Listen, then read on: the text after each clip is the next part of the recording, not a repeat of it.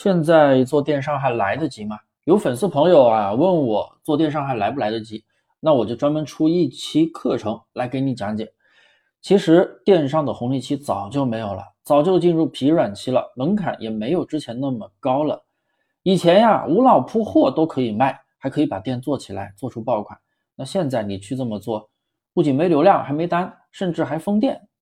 现在对店铺运营的要求更高了，因为无脑铺货它是损坏淘宝生态环境的。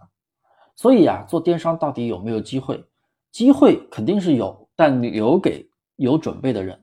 那肯定是需要系统化的学习淘宝运营，你才可能更容易的拿到不错的结果。我呢，作为电商的受益者，我也很负责的告诉大家，电商绝对是普通人翻身最好的，也是最具性价比的一个平台项目。但是不是说你进入电商就一定会赚钱？哪那么容易呢？是不是？一定要是提高自己的电商认知。然后你再去赚钱，所以系统化的学习非常的重要。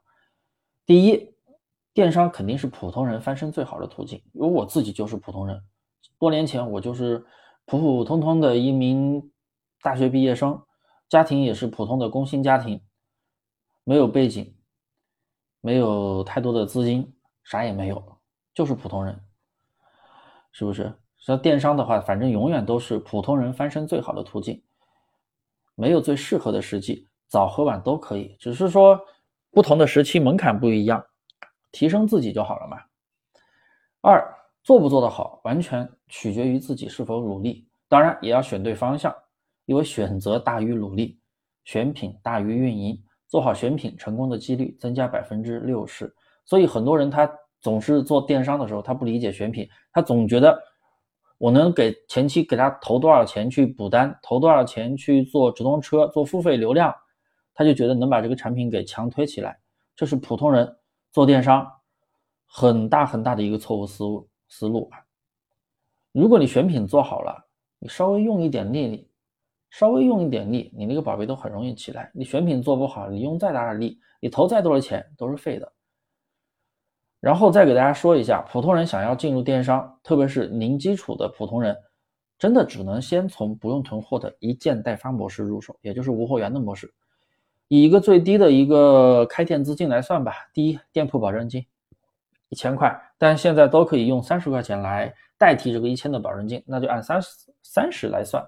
二，软件费用，像我淘差价的课程一般推荐的是火流管店嘛，对不对？一年一百三十九，综合运营工具。可买可不买，买了会方便一点。好，那就是一百三十九加三十，然后一个拍单发货的一个垫资费用两到三千块钱吧，那就按三千块钱来算吧。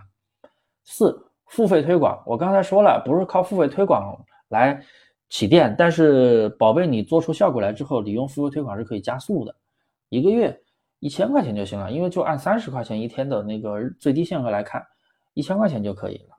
那就是一千的推广费用加拍单垫资的费用三百，加火流管店的费用三十，再加保证金三十，不到五千块钱吧，四千出头是吧？就按五千来算。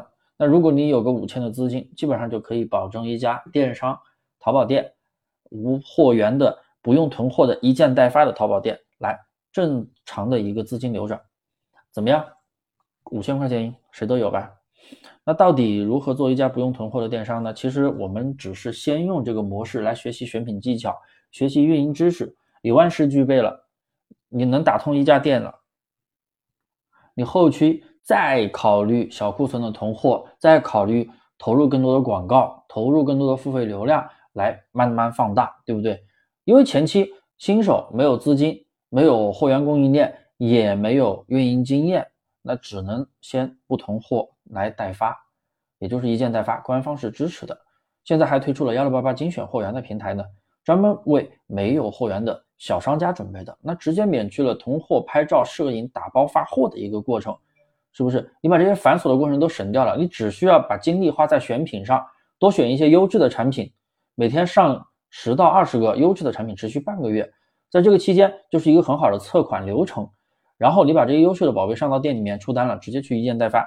资金没有任何风险嘛，对不对？对于新手来说，真的是还算是福音的。